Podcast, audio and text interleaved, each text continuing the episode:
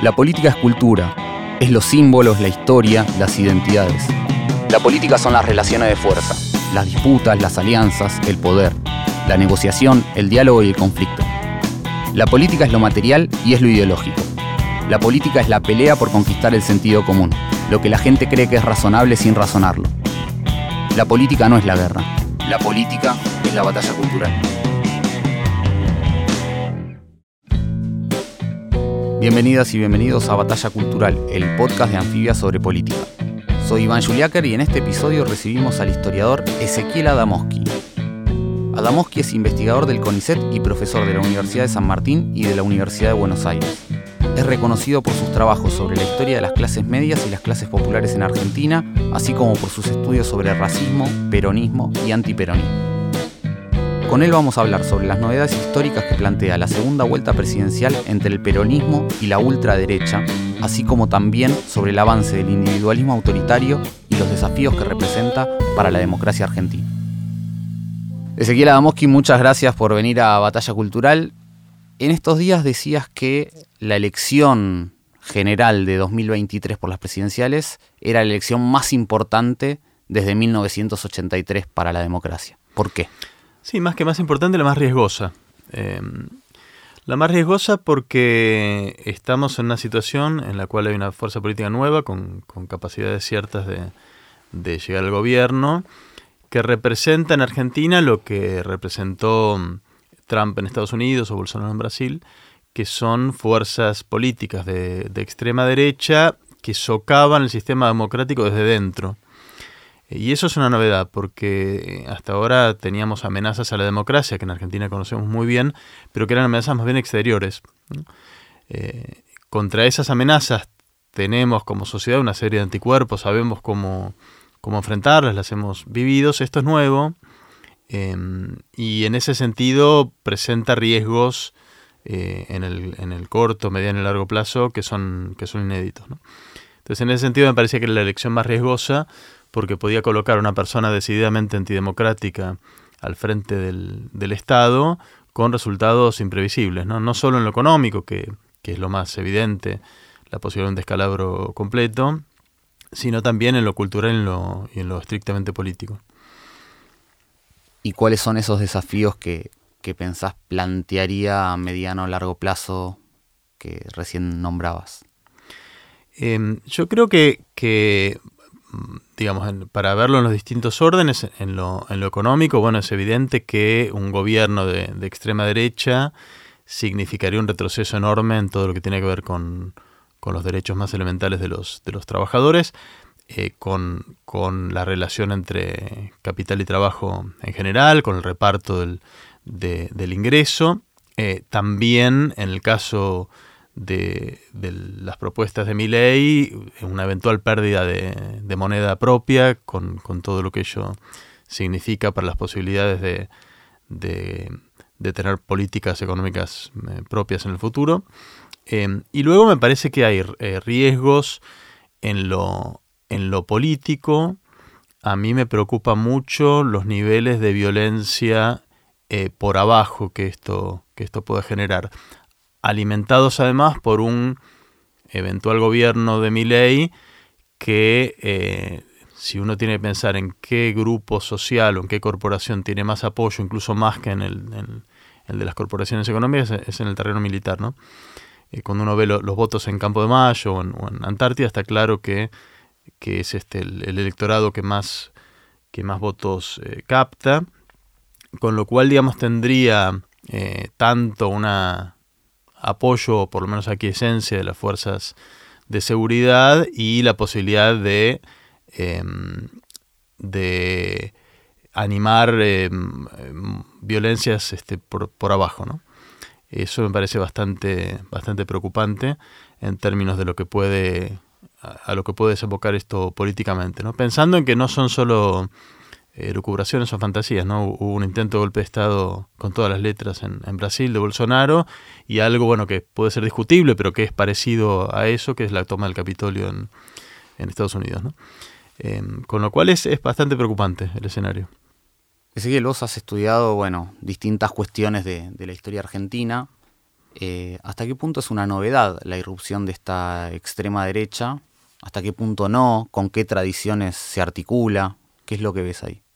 Me parece que, es una novedad muy grande eh, en términos de, la tradición política argentina. Yo lo veo, y quiero ser claro en esto, veo el surgimiento de la fuerza de mi ley en continuidad con lo que fue el surgimiento del macrismo. ¿no? no me parece que es una discontinuidad en ese sentido, sino al contrario, creo que todos los procesos políticos y culturales que estamos viendo de, radicalización de la derecha, de microfascismo, de, enfrentamiento de unos contra otros por, por debajo, eh, en verdad este, arrancan con, Macri y, y ley es una, una vuelta de tuerca sobre, sobre eso ese combo conjunto, macrismo y su continuidad en, el, eh, en la propuesta de, de Milei, me parece sí que es un parteaguas enorme en la, en la historia política argentina.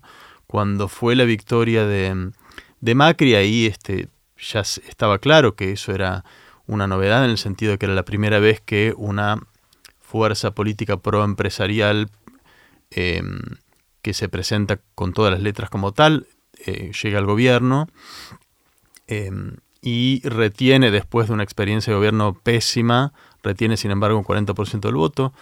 Eh, si uno ve el ciclo que se abrió desde 2000 eh, o 2001 en adelante, fue un ciclo de abrumadora hegemonía de fuerzas progresistas. ¿no? Cuando uno ve quién se presentó en las elecciones de 2007, 2011 y qué resultados tuvo, em, eh, prácticamente 80, 80 y pico, o, incluso casi cerca de 90% de los votos iban para fuerzas que al menos eh, de la boca para afuera se presentaban como fuerzas progresistas.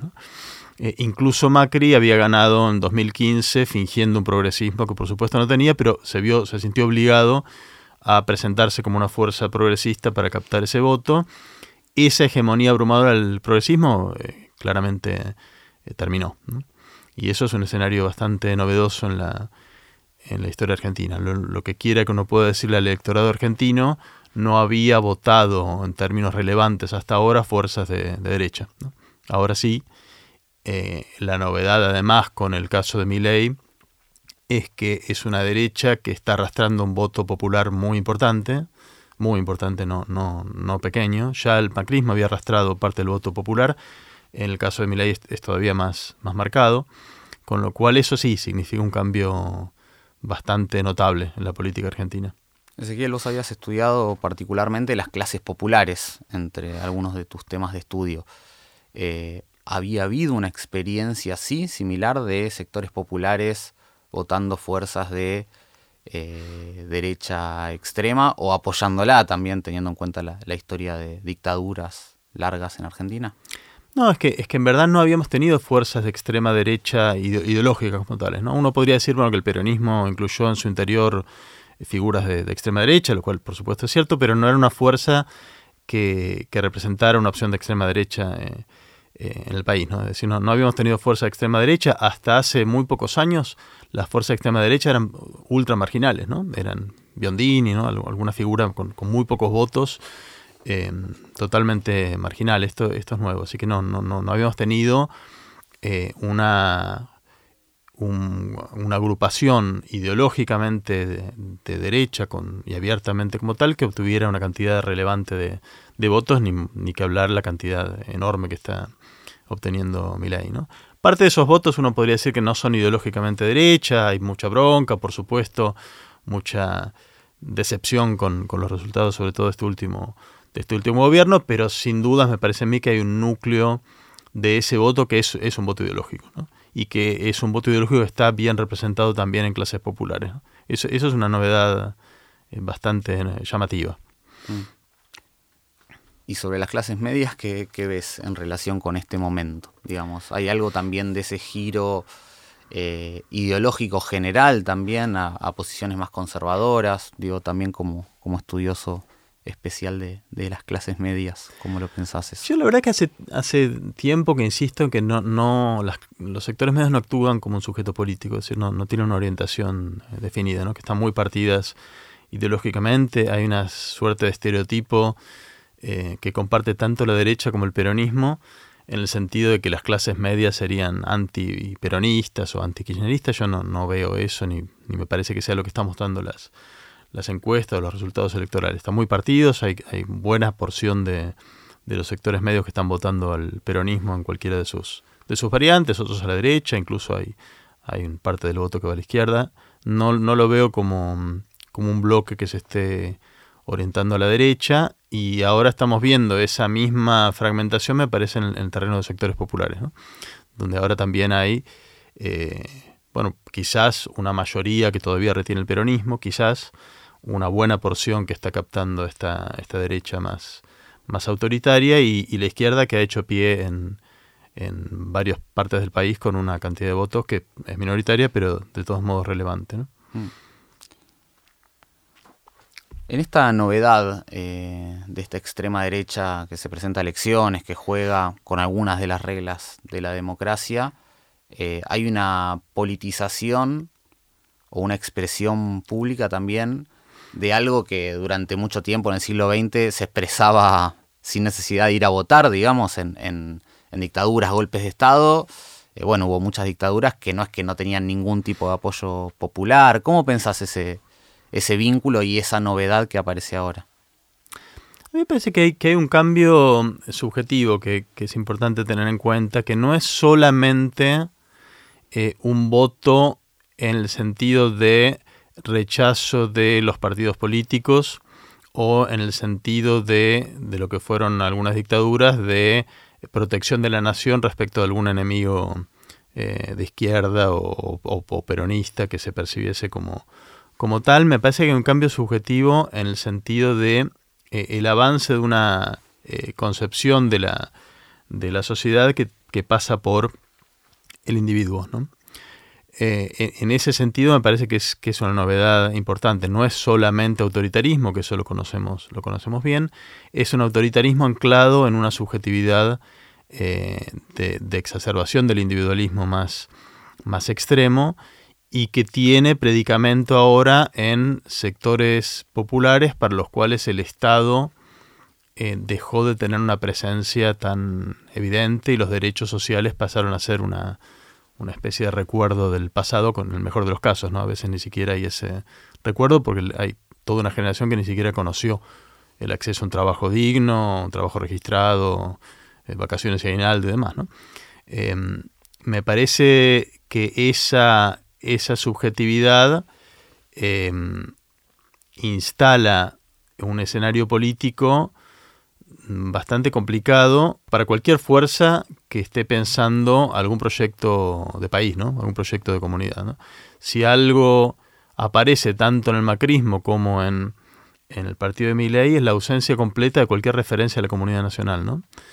Em, es una especie de, fantasía en la cual los individuos están conectados con un mercado que ya no tiene, no está anclado en ninguna comunidad en, particular, ¿no? Eh, es, un mercado, digamos, percibido como algo, algo global en la cual, o frente al cual, la, cualquier sentido de comunidad, como quiera que uno la piense, ¿no? O no necesariamente tiene que ser progresista, pero cualquier sentido de comunidad aparece como un estorbo, un obstáculo, algo que más bien sería bueno correr de, del medio, ¿no?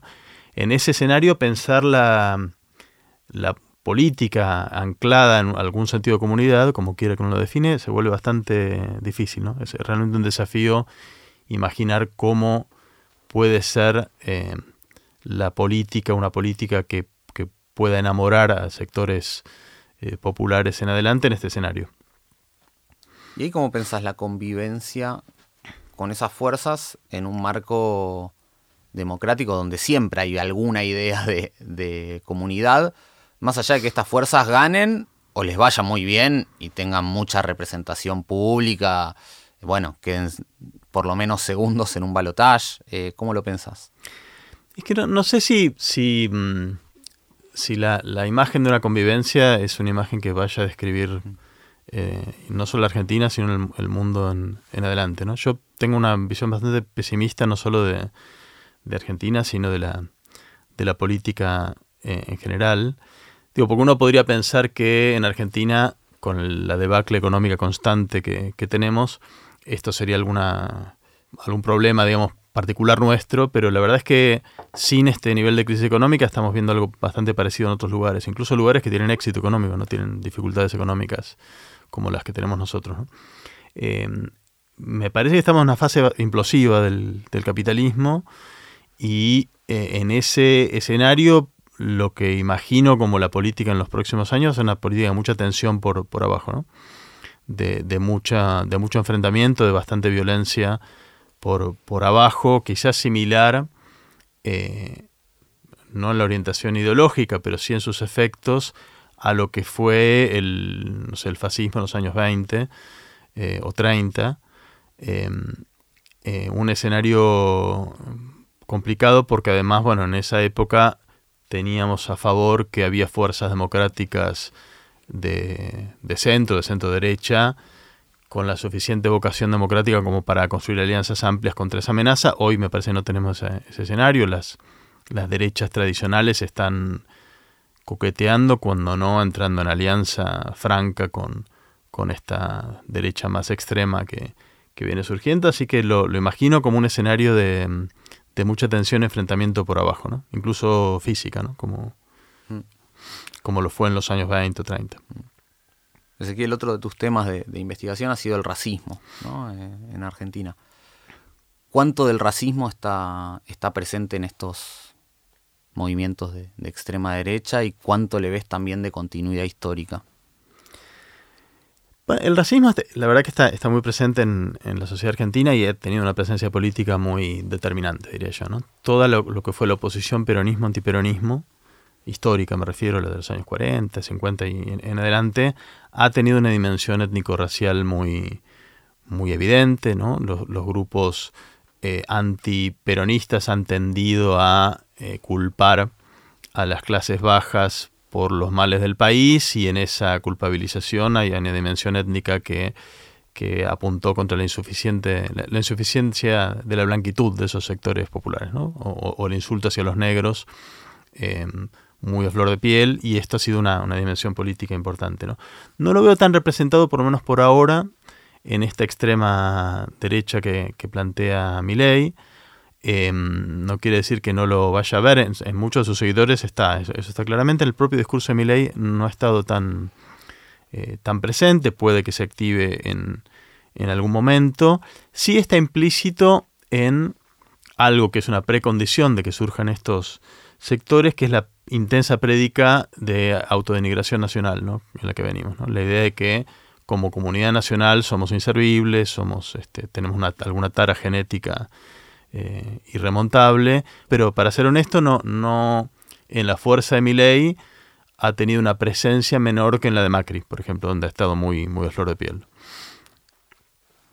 Claro, y ahí, en esto que decías, ¿no? De, de la idea de cómo se piensa el propio país y una visión, no sé, denigrante, por decirlo de alguna forma, de, de la propia, del propio país.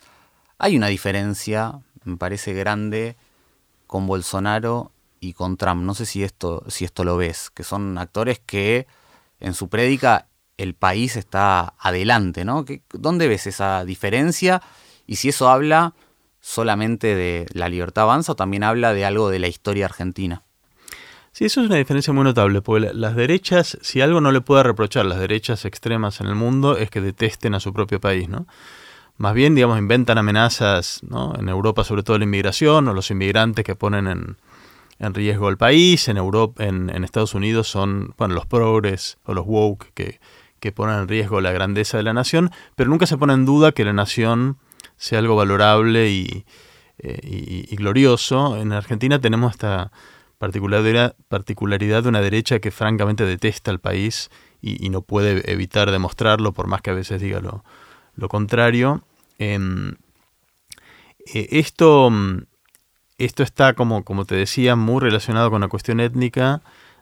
Insisto nuevamente acá, no lo veo tan patente en el caso de, de, de Milley, pero probablemente se, se active esta, esta dimensión también. ¿no? Em, en el caso de Milei más bien hay más que desprecio por lo, por lo nacional, por lo menos en, el discurso explícito, es como que esa dimensión directamente no existe ya en su, en su pensamiento. ¿no? Milley vive en una especie de mundo libresco en el cual hay individuos conectados por el mercado y el, resto de consideraciones no, aparecen directamente en su radar. En la presentación que hace Milley de los problemas de la Argentina, al menos en el último tiempo, como dos de las referencias históricas fundamentales aparecen eh, que varios de los problemas arrancaron hace 40 años o con los políticos de los últimos 40 años, justo cuando se cumplen 40 años de democracia, y también de ratos a partir de 1916, cuando empieza a valer el voto popular. Eh, ¿Cómo lees eso? Bueno, me parece que está, claro, algo estaba implícito en, la visión de los 70 años de peronismo, que hacía coincidir los males del país con eh, la, llegada de un movimiento político que de manera compleja, ambivalente, pero sin lugar a dudas significó la incorporación de derechos sociales eh, masivos. Em, este, este, corrimiento eh, hacia atrás implica una impugnación de, la democracia en su conjunto, implica una impugnación de la soberanía popular, que en el caso de nuevo de Milley es bastante evidente. Bueno, Milley en, varias entrevistas tiene muchas dificultades para decir si adhiere a la democracia como forma de gobierno o no. En, su caso eh, está claro eh, que es una forma de gobierno con la cual está incómodo. Algunos de sus, de sus compañeros o ex compañeros de ruta directamente eh, han llamado abiertamente a, a deslegitimar la democracia como, como forma de gobierno. En su caso él todavía se ha cuidado de eso, pero no es capaz de responder si si está a favor de la democracia y todas sus, sus señales en torno de la evolución del pasado indican que más bien eh, detesta la, soberanía eh, popular. ¿no? Eh, creo que esa lectura del, pasado está, en sintonía con eso y el desprecio tan manifiesto que tiene por el radicalismo, no solo el actual, sino el, todo el radicalismo histórico de, de, para adelante, tiene que ver también con eso.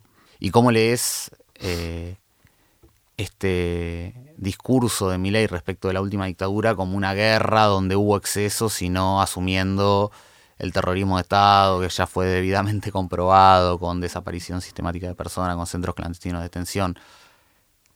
¿Cómo lo ves? Y al mismo tiempo, ¿cuán disruptivo es para una fuerza competitiva en la democracia de los últimos 40 años?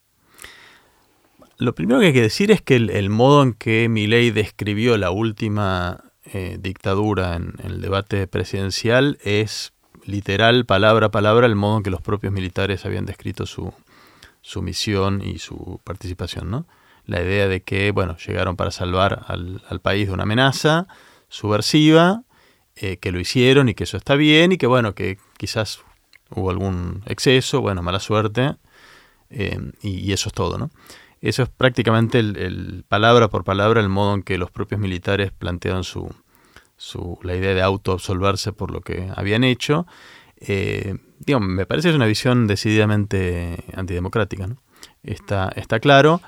Em, es una visión que eh, se abrió camino en parte de la sociedad en buena medida porque hubo una fuerza política que rompió el pacto democrático de condena de la dictadura, que fue el macrismo. ¿no? El macrismo, eh, esto que sucede hoy, la posibilidad de que un candidato esté cerca de ganar, eh, reivindicando la última dictadura militar, bueno, tiene que ver con una prédica de desprestigio del movimiento de derechos humanos, de discusión banal sobre, el, sobre la cantidad de, desaparecidos, eh, esta idea de memoria completa que los propios intelectuales macristas le dieron legitimidad en, esos años, ¿no? Esto viene directamente de, allí, ¿no? Por eso, digo, me, interesa mucho volver a plantear que hay una conexión muy estrecha en términos de eh, políticos, una, continuidad muy evidente entre macrismo y, y, y Ezequiel, para cerrar siempre le pedimos a nuestros entrevistados que nos traigan alguna frase que les sirva para pensar la política. ¿Trajiste alguna frase? Yo traje, me, como me, avisaste a último momento, a último momento no, no tuve mucho tiempo para pensar, entonces te, voy a dar la primera que me vino a la mente y probablemente vaya a ser la primera vez que, que cite una frase de, de, Perón en una entrevista. Pero la primera que me vino a la, vista, eh, a, la, mente, perdón, es una frase que, Perón dijo cuando decía, eh, hablaba de su, del éxito de su movimiento, dice, bueno, no es que nosotros seamos tan buenos, sino que los otros son peores, ¿no? Eh, y me parece que lo que estamos viendo otra vez acá es la, mm, lo que en algún alguno de mis trabajos describí como una especie de sistema político en sí mismo que, que arman peronismo y antiperonismo. Estamos viendo nuevamente en este escenario un, eh, un gobierno peronista que está terminando con un fracaso eh, bastante evidente en, todos los frentes, sin embargo salvado último momento en sus posibilidades de, de, retomar su vitalidad y tener incluso las chances de, elegir otro gobierno por una, una fuerza que se le opone que es, que es tanto peor que, que invita eh, a, eh, a, volver a esperanzarse o volver a votar al peronismo. ¿no? Me parece Perón lo vio, lo vio en algún momento y se, animó a decirlo con, sinceridad y hoy lo vemos nuevamente. Ezequiel Adamoski, muchas gracias por venir a Batalla Cultural. Batalla Cultural es una producción original de Anfibia Podcast. Conducción, Iván Juliaker. Diseño de sonido, Estudio Red. Comunicación, Vera Ferrari. Música, Julián Kanevsky. Producción ejecutiva, Tomás Pérez Bison e Iván Juliáquer.